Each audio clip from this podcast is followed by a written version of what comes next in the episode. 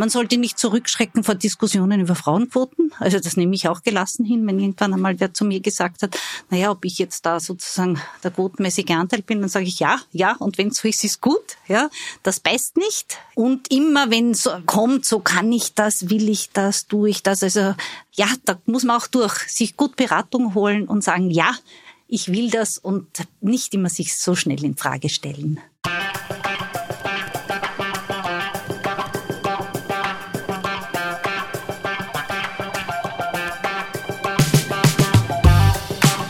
Herzlich willkommen bei Weitergedacht, der Podcast der WZ. Jede Woche präsentieren wir eine neue Geschichte, stellen eure Fragen und geben Einblicke in unser 320 Jahre altes Archiv.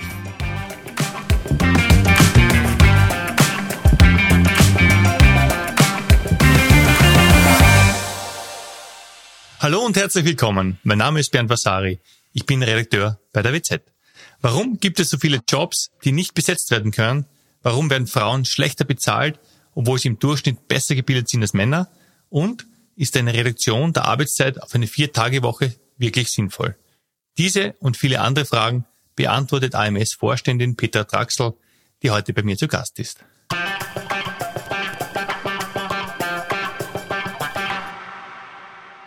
Mein heutiger Gast ist Peter Draxel. Sie ist seit 1. Juli Vorständin des Arbeitsmarktservice Österreich, besser bekannt als AMS. Hallo, Frau Draxel. Hallo, schönen Vormittag. Ähm, bevor Sie am 1. Juli Vorständin wurden, waren Sie elf Jahre lang AMS Wien-Chefin. Es ist jenes Bundesland, äh, in dem es mit Abstand am meisten Arbeitslose gibt. Ende Juni hatten 104.000 Personen in Wien keinen Job. Mhm. Das ist fast die Hälfte aller Arbeitslosen in ganz Österreich. Woran liegt das? Nein, man muss sehen, dass Wien der einzige Ballungsraum Österreichs ist. Da leben sozusagen äh, zwei Millionen Menschen beinahe. Also wir bewegen uns dorthin. Und das ist schon äh, selbst für den äh, deutschsprachigen Raum eine, eine Stadt in einer Dimension, die es nicht so oft gibt. Ja. Und damit muss man sagen, äh, bietet einfach eine Stadt sowohl ganz viele Möglichkeiten, ganz viele Arbeitsmöglichkeiten. Also warum ziehen viele Menschen auch nach Wien? Ja, weiß nicht, woher sie kommen. Ich bin Steirerin. Also das heißt, es kommen auch viele Menschen nach Wien, um hier Arbeit zu suchen und finden natürlich auch Arbeit, weil es viele äh, Angebote und Perspektiven gibt. Gleichzeitig ist es sozusagen, gibt es auch das Phänomen, natürlich in Großstädten, in diesen Ballungsräumen, dass die Arbeitslosigkeit ja höher ist wie oft in ländlichen Regionen. Das ist nur dort umgekehrt, wo sozusagen der der, der Wohnraum noch einmal teurer wäre, so dass man sich das Wohnen in der Stadt nicht, gibt auch in Europa, wo man sich das Wohnen nicht mehr leisten kann, dann wird sozusagen im Umwelt, äh, im Umfeld die Arbeitslosigkeit höher. In Wien ist es so, dass wir sozusagen durch nach wie vor, auch wenn für einzelne Menschen äh, das Wohnen inzwischen sehr teuer geworden ist, gibt es einfach noch äh, auch leistbaren Wohnraum für die Menschen und damit treten diese, sage ich jetzt einmal, tritt das vermehrt auf. Dazu kommt natürlich, dass Wien auch als Ballungsraum und als attraktivste Stadt ja, äh, Migranten, Migrantinnen auch anzieht.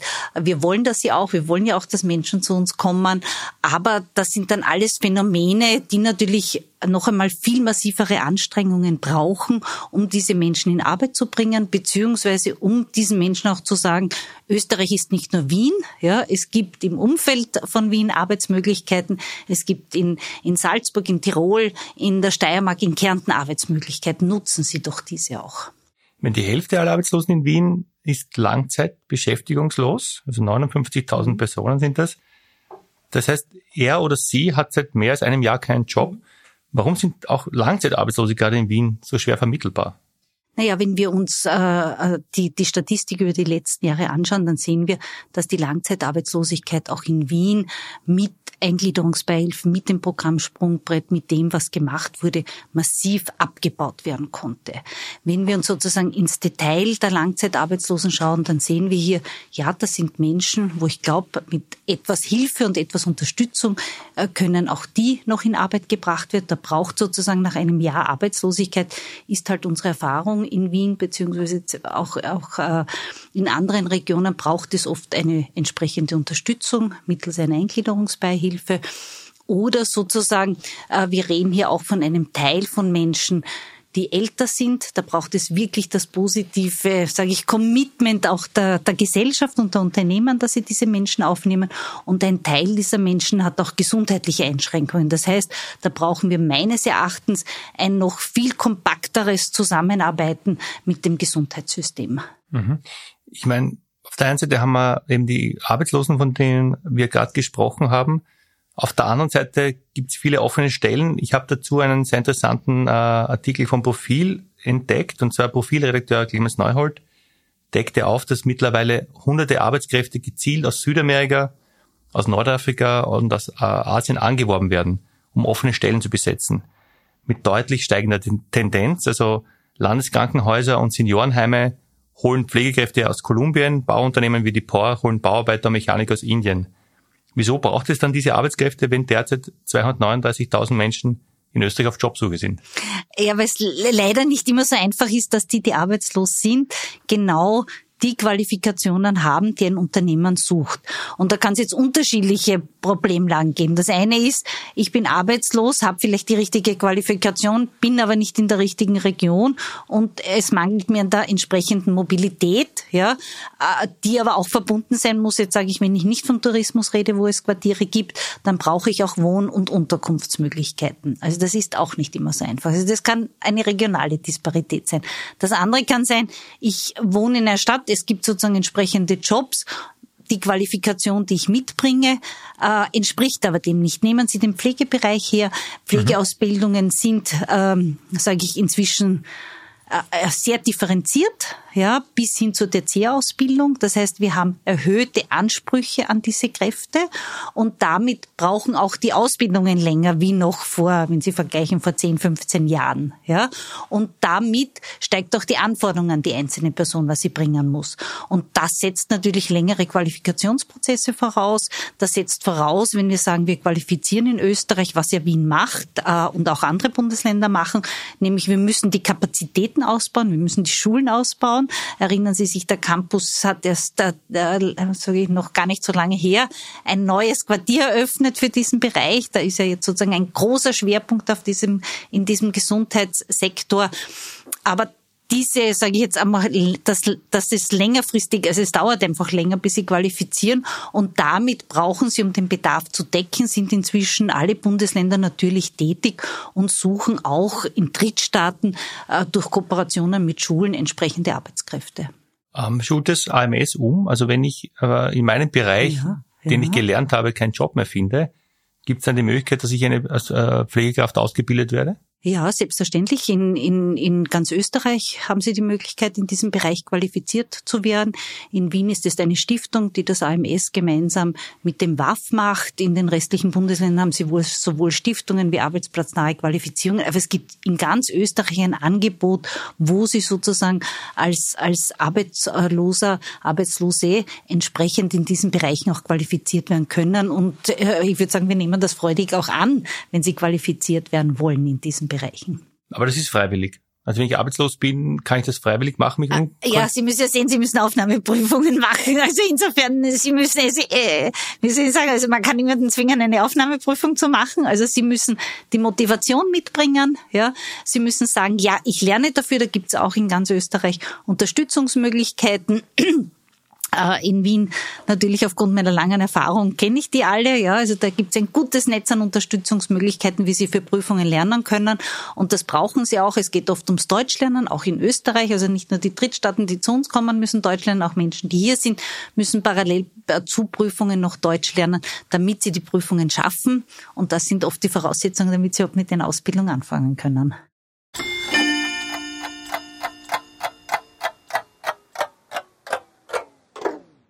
Viele offene Stellen, für die Menschen aus dem Ausland angeworben wurden, gab es immer wieder.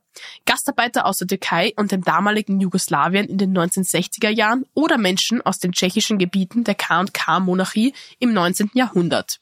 Die Arbeitsplätze sollten schnell besetzt werden. Über die sozialen Herausforderungen machte man sich keine Gedanken. Das führte immer wieder zu Vorurteilen und Feindseligkeiten. Am 12. Juli 1895 berichtete die Wiener Zeitung über die Sitzung des Abgeordnetenhauses im Reichs Betriebsrat. Thema war die Komensky-Volksschule in der Quellenstraße im 10. Wiener Gemeindebezirk. Sie wurde von den Kindern tschechischer Arbeiter besucht. Der Abgeordnete Haug von der Deutschnationalen Partei sagte, Früher, bevor die Tschechen mit ihren Bestrebungen hervortraten, habe im 10. Bezirk Frieden geherrscht. Es sei ein Versäumnis gewesen, dass die Leute nicht aufgeklärt wurden, was für Folgen der Besuch der Komensky-Schule für die Kinder haben müsse, da sie nicht genügend Deutsch lernen. Der Abgeordnete Keitzel entgegnete, Besonders jetzt vor den bald beginnenden Wahlen wolle man den Wettlauf mit den extremen Parteien aufnehmen. Hierbei gehe die nationale und die soziale Unterdrückung Hand in Hand und man lasse sich vom nackten, brutalen Egoismus leiten. Wir haben äh, von den aktuell 65.000 arbeitslosen Frauen in Wien haben 45.000 einen Migrationshintergrund, vor allem einen serbischen, syrischen mhm. und türkischen. Warum sind diese Frauen so stark betroffen? Äh, ich ich glaube, dass das natürlich bei, bei dieser Gruppe äh, noch ganz stark, äh, sage ich, traditionell kulturelle Hintergründe hat. Also wir sehen sozusagen, bei welcher Personen, also bei welcher Gruppe ist es sozusagen schwieriger, dass wir sie in den Arbeitsmarkt bringen. Und da sage ich, dass diese Frauen, also wenn ich jetzt Syrien, wenn ich die Türkei hernehme, dass hier äh, unterschiedliche Probleme aufeinander getroffen sind. Die türkischen Frauen sind ja meistens schon viel länger da. Bei denen wurden sozusagen damals, wie sie gekommen sind, mit ihren Männern mitgekommen sind, oft nicht die entsprechenden Integrationsmaßnahmen gesetzt die scheitern dann vielfach auch noch an der Sprache, an der deutschen Sprache, obwohl sie schon sehr lange da sind, ja, weil sie sozusagen nie so trainiert worden, also sie sind trainiert worden für den Alltag, würde ich sagen, also finden sich gut zurecht, ja, äh, mit dem, mit dem, wie ihre Sprachkenntnisse sind, sind in ihrer Community, ja, mhm. äh, und damit äh, kommen sie nie über das Sprachniveau hinaus, um sozusagen auch, sage ich oft, entsprechend tätig werden zu können. Und dann sind das vielfach Frauen, wo, die auch mehrere Kinder haben. Das heißt, wir sind beim ganzen Thema der Kinderbetreuung, ja, dass diese Kinder, dass, dass, und die Frauen haben kulturell sozusagen die Tendenz zu sagen, sie wollen die Kinder doch nicht ganztags in den Kindergarten. Also da gibt's dann sowohl den Wunsch der Frauen wie auch die Problematik, finde ich, den Kindergarten. Also da treffen sozusagen äh, so problemlang aufeinander. Das ist sozusagen äh, in diesen Communities aus meiner Sicht äh, sehr stark äh, mhm. noch verankert. Und deshalb ist es so wichtig, dass wir hier wirklich mit Frauenberatungsmaßnahmen, und wir machen das ja mit äh, sozusagen in ganz Österreich, dass wir hier Frauen wirklich spezifisch beraten, dass sie eintreten sollen, dass das für sie das Arbeiten in Österreich dazugehört, ja, dass sie in den Arbeitsmarkt eintreten sollen und dass es nicht nur darum geht jetzt, ich weiß nicht, vier Stunden, also die Idee zu haben, ich arbeite vier Stunden am Vormittag, während mein Kind in der Kindergruppe im Kindergarten ist oder in der Schule ist, sondern dass es darum geht, mit mehr Stunden am Arbeitsmarkt einzusteigen und dass es darum geht, diese Vereinbarkeit unter einen Hut zu bringen. Wenn wir von kulturell und traditionell sprechen, äh, es betrifft ja nicht nur Frauen mit Migrationshintergrund, sondern Frauen im Allgemeinen werden auf dem Arbeitsmarkt benachteiligt. Äh, weniger Gehalt als Männer, seltener in Führungspositionen und auch eigentlich beim, beim Feierabendbierchen irgendwie, äh, will ich mal sagen, oftmals die Ausnahme, noch immer. Ja, ähm, also die Benachteiligung von, von, Frauen am heimischen Arbeitsmarkt ist evident. Das ist nichts Neues, äh, nur es scheint sich kaum etwas zu verändern. Woran liegt das? Na, sagen wir, es, es verändert sich zu langsam für das, was wir haben wollen. Also man muss schon sagen, es hat sich einiges verändert in den letzten 20, 30 Jahren. Also das muss man schon eindeutig sagen. Also jetzt sage ich, vor 30 Jahren würden Sie mich nicht hier als Vorständin sitzen sehen.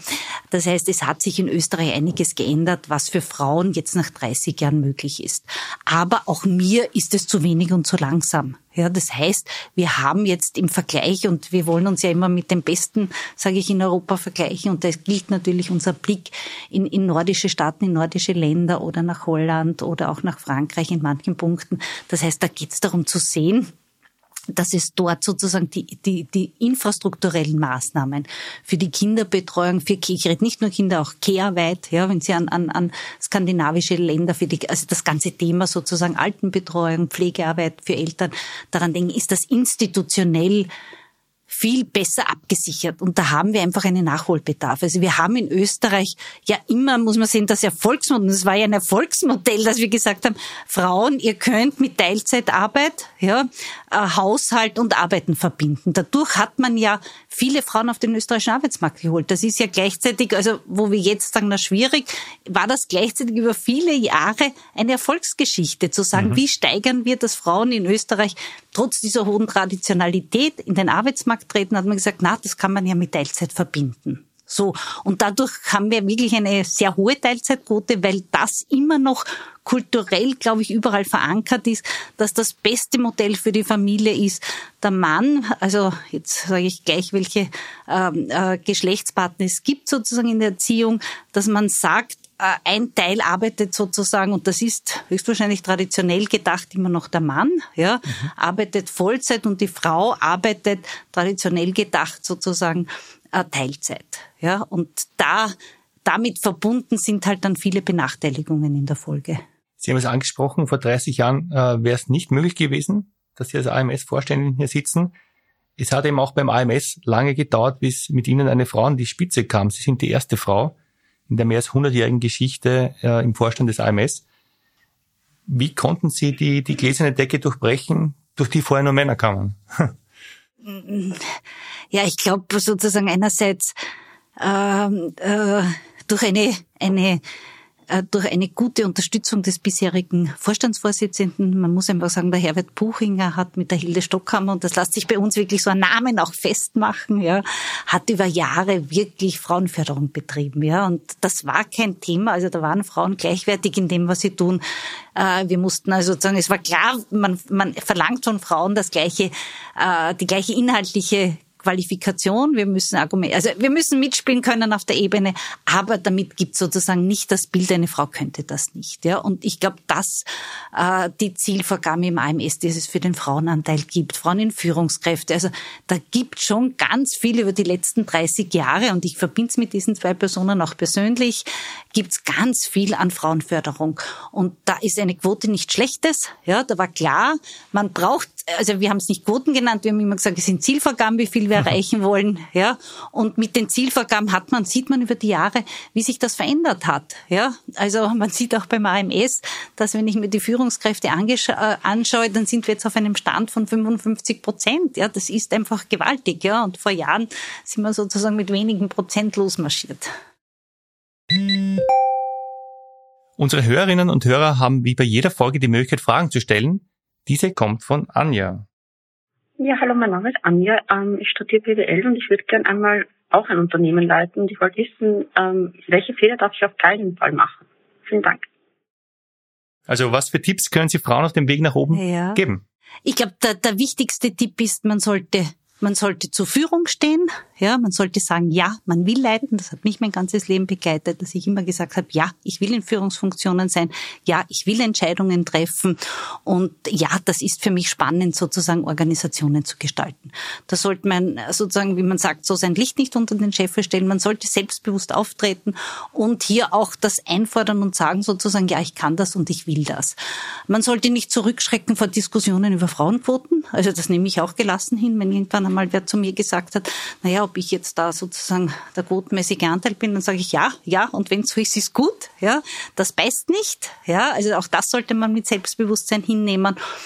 Und ich glaube, man sollte, äh, ähm, ja, äh, immer wenn so, vielleicht sage ich so, wenn, wenn das kommt, so kann ich das, will ich das, tue ich das. Also äh, die Anja kann man glauben, auch ich habe immer wieder so Phasen in meinem Leben schon gehabt, dass ich mir gedacht habe, soll ich das jetzt noch machen, soll ich mich da bewerben, äh, habe ich da eine Chance? Ja, da muss man auch durch, sich gut Beratung holen und sagen, ja, ich will das und nicht immer sich so schnell in Zweifel, also sich in Frage stellen. Hm. Ich komme nochmal zurück zur, zur Teilzeit. Sie haben es eh schon angesprochen, aber ich finde es tatsächlich bemerkenswert, deswegen spreche ich es nochmal an weil das Ungleich, Ungleichgewicht zwischen den Geschlechtern zeigt sich vor allem da. Also wir haben bei Frauen mit Kindern unter 15 Jahren ist die Teilzeitbeschäftigung die dominierende Form der Erwerbsarbeit, das haben Sie eh schon gesagt.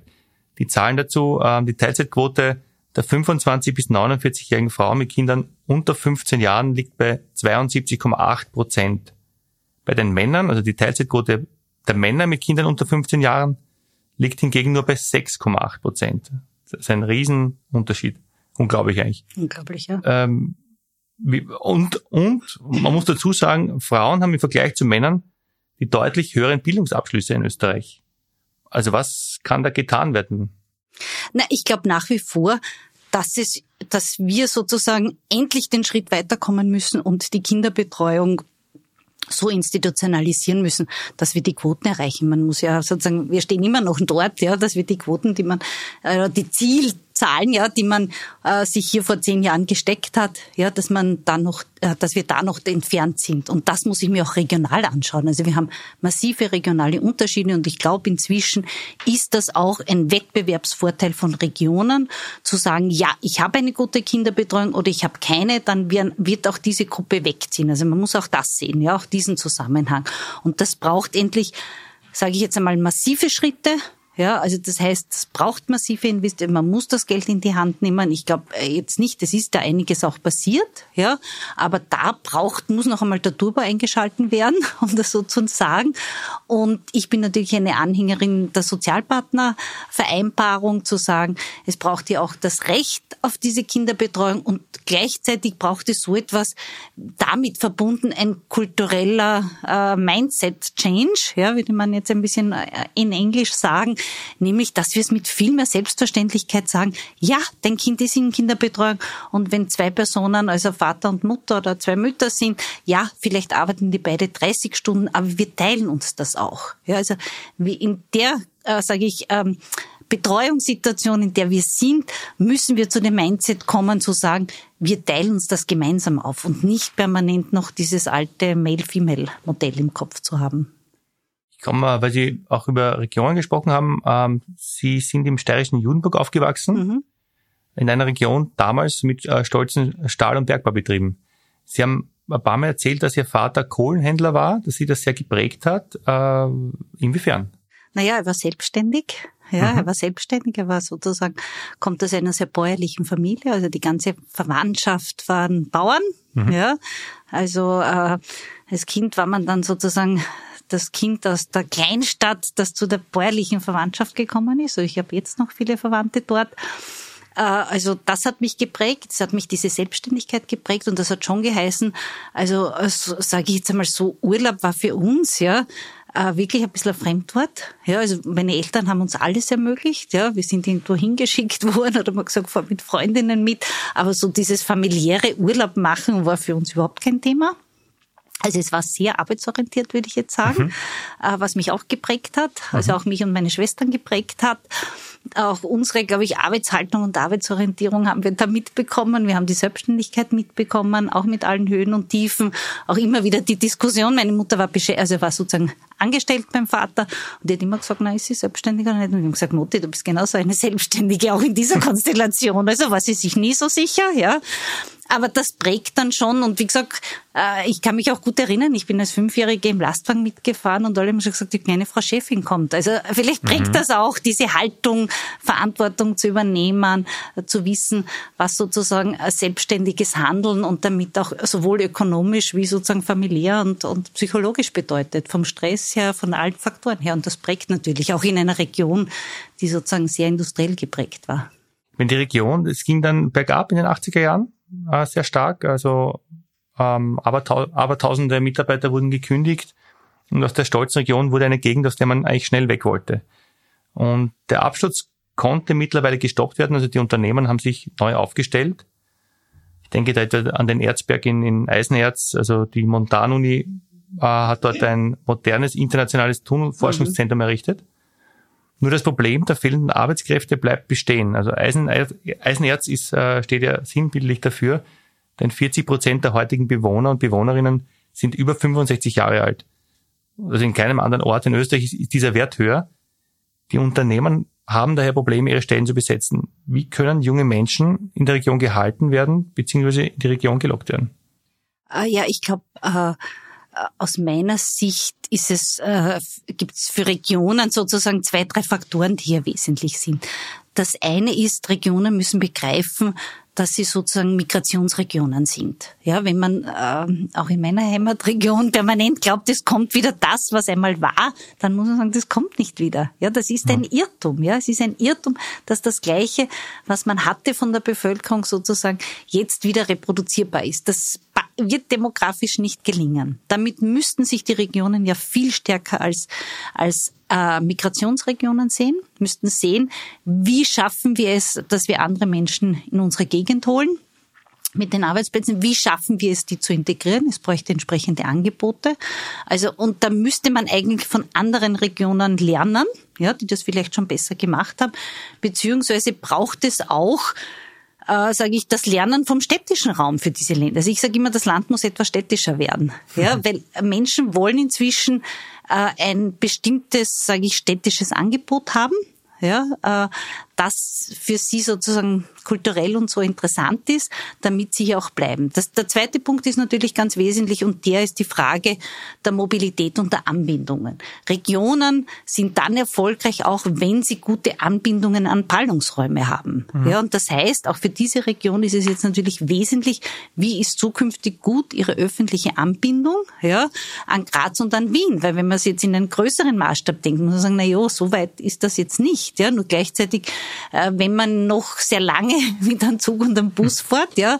Und auch ich hatte immer die Idee, wenn ich in die Obersteiermark fahre, brauche ich unbedingt ein Auto, ja, äh, um mich bewegen zu können dann ist es natürlich wenig attraktiv. Da können wir von Schweizer Regionen lernen, wo sie da für mein Gefühl, ja, was ich in der Schweiz gearbeitet habe, überall einsteigen können. Und sie sind gleich überall und sie warten nicht lang. Ja. Also man kann sich auch in dem ländlichen Raum eigentlich ein Stück so bewegen, wie wir in Wien U-Bahn fahren. Ja.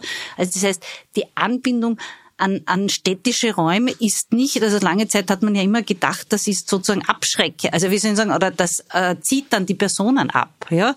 Und wie wir es ja im Wiener Umland sehen, ist das nicht nur eine, eine Frage, wie ziehe ich ab, ja, sondern es schafft auch Möglichkeiten. Und der dritte Punkt, der mir ganz wesentlich ist, Sie haben die Montanuni angesprochen.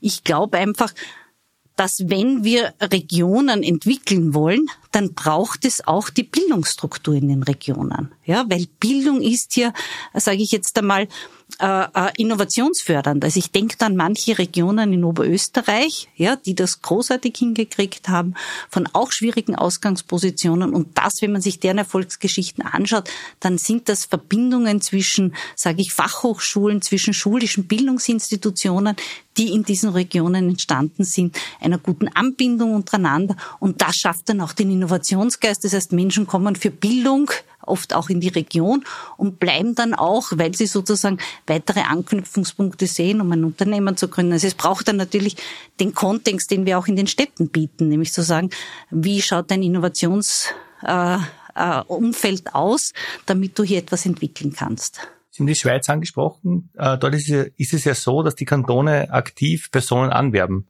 Es hat auch Steuergründe, weil jeder Kanton Nein. ja ein eigenes Steuersystem, Steuersystem hat. Nur wäre das eine Möglichkeit, dass die Regionen wie Eisenerz ähm, aktiv äh, sagen, kommt zu uns, weil so und so? Oder sollten das die Unternehmen machen oder wer, wer sollte das machen? Na, in meinen Augen ist die, die Anwerbungsstrategie eine, eine Zusammenarbeit zwischen allen Beteiligten. Das heißt, es braucht eine regionale Strategie und wenn ich sage regionale Strategie, dann sind das für mich alle Akteure einer Region. Das heißt, das sind die Unternehmen, das sind die Menschen, das ist die Gemeinde, das sind, ich weiß nicht, Vereine etc. Also die haben ein Interesse, dass in, dass in ihrer, oder sollten das Interesse entwickeln, dass in ihrer Region jemand lebt, ja. Und damit müssen die sich zusammenschließen und sagen, wie tun wir das gemeinsam? Und wir erleben schon, also gerade im Kontext, jetzt sage ich, der überregionalen Vermittlung, haben wir schon erlebt, es gibt Regionen, die begreifen das, die fangen an mit dem, ja. Äh, und es gibt Regionen, wo man einfach den Eindruck hat, na, äh, ja, ich hätte gern, dass du arbeiten kommst, aber mehr, also hm. bleib die drei Wochen da, aber dann schon nicht mehr. Also die mit einer hohen Ambivalenz noch äh, anderen, auf andere Menschen zugehen politischer Ebene hat sich da auch was getan. Ähm, also wir reden ja von 117.000 offenen Stellen, also Stellen, die nicht besetzt werden. Zuletzt hat der Arbeitsminister Martin Kocher auf diese Situation reagiert mit neuen Zielvorgaben für das AMS. Der Fokus soll bei der Vermittlung künftig auf Vollzeit liegen. Gleichzeitig fordert SPÖ-Chef Andreas Babler eine Vier-Tage-Woche. Was ist besser? Wie stehen Sie dazu?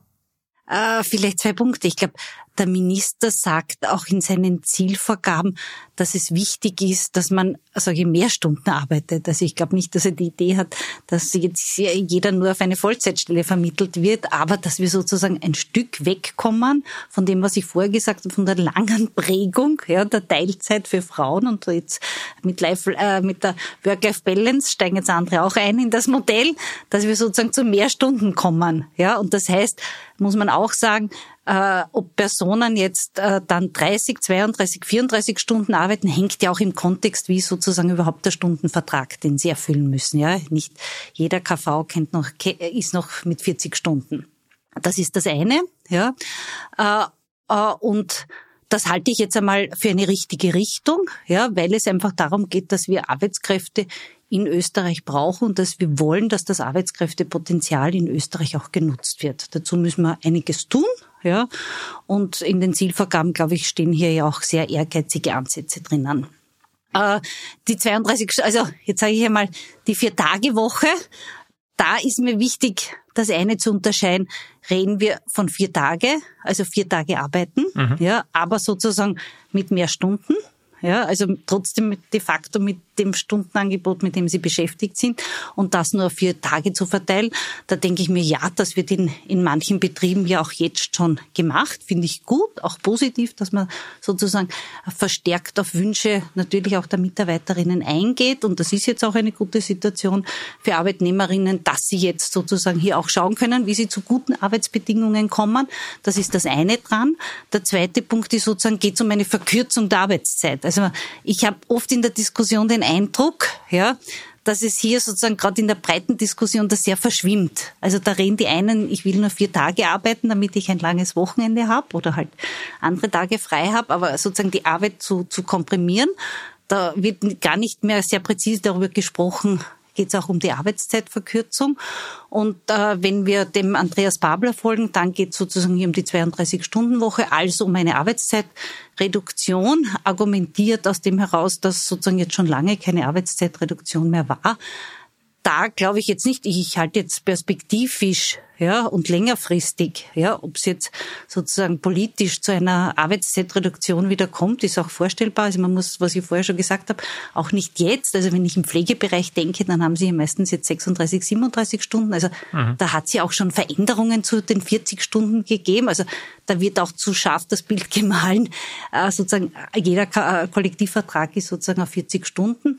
Also insofern ja, da gibt's diese sozusagen als Anreiz. Das halte ich auch für richtig, dass natürlich über Arbeitszeitreduktion gesprochen wird. Gleichzeitig unmittelbar vorstellen kann ich mir das nicht, weil natürlich jetzt im Dienstleistungsbereich haben sie nicht die Effizienz, dass man sagen kann, mit 32 Stunden ja, erledigen sie jetzt gleich ihre Patienten, sondern das würde in der Folge natürlich ein Vielfaches an Arbeitskräften, die wir nicht haben, verlangen. Also das, das erscheint mir in, in vielen Bereichen unvorstellbar. Jetzt sage ich, je näher Sie natürlich in industriellen Bereichen sind, wo es um Effizienz, also wenn Effizienzsteigerung damit verbunden sind, umso leichter ist es vorstellbar. Also insofern muss man sagen, da wird momentan noch sehr viel, glaube ich, zwischen den Sozialpartnern zu verhandeln sein und das sehr spezifisch nach unterschiedlichen Branchen und unterschiedlichen Möglichkeiten, um zu sagen, äh, wo kann ich sozusagen, habe ich die Möglichkeit, äh, stundenmäßig entgegenkommen. Ich kann es mir jetzt nicht, also als Vision, ja, wird, glaube ich, man alle zustimmen, ist ja auch eine positive Vision zu sagen, es braucht wieder längerfristig äh, eine Reduktion von Arbeit und vielleicht ist das auch angemessen mit dem, wir jetzt leben. Vielleicht ist es auch nachhaltiger, ja.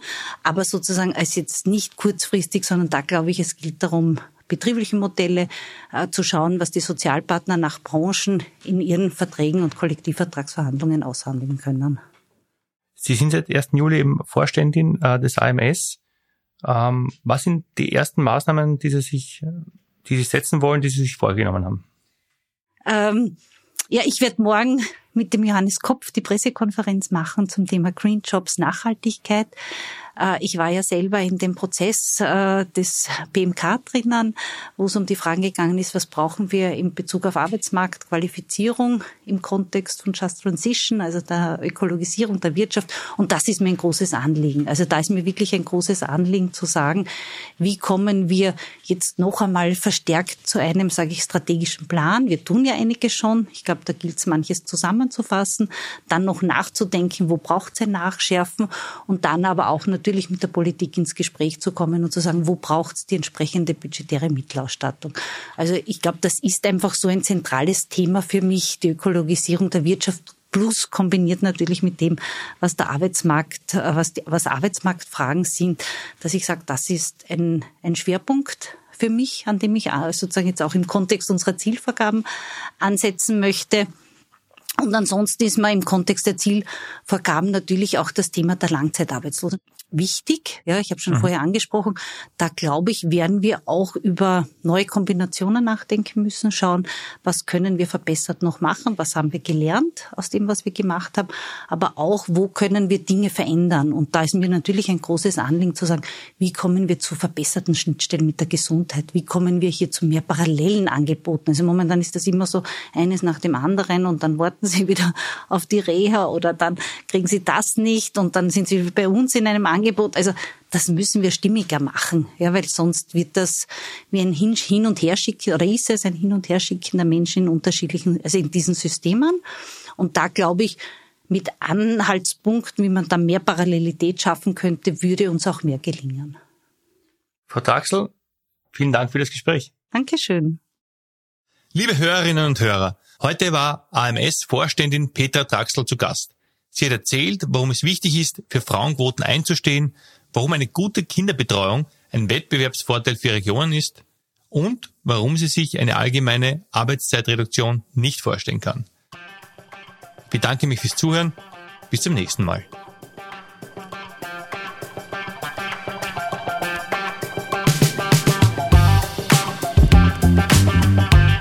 War die heutige Folge von Weitergedacht, der Podcast der WZ.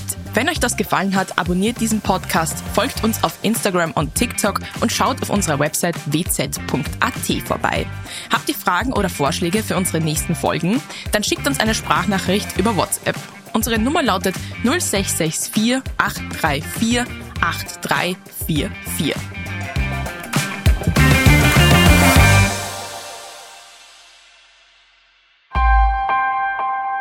Missing Link